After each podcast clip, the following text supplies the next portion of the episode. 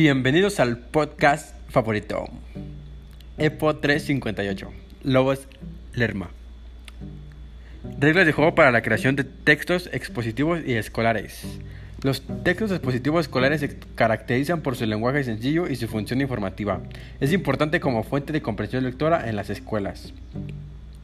Los niños aprenden la base de la interpretación mediante el análisis del contenido. Los textos expositivos escolares se caracterizan por su lenguaje sencillo y su función informativa. Ejemplo de aquello sería la noticia, el reportaje, la entrevista, la biografía y el guion de exposición. Gracias por escuchar este podcast.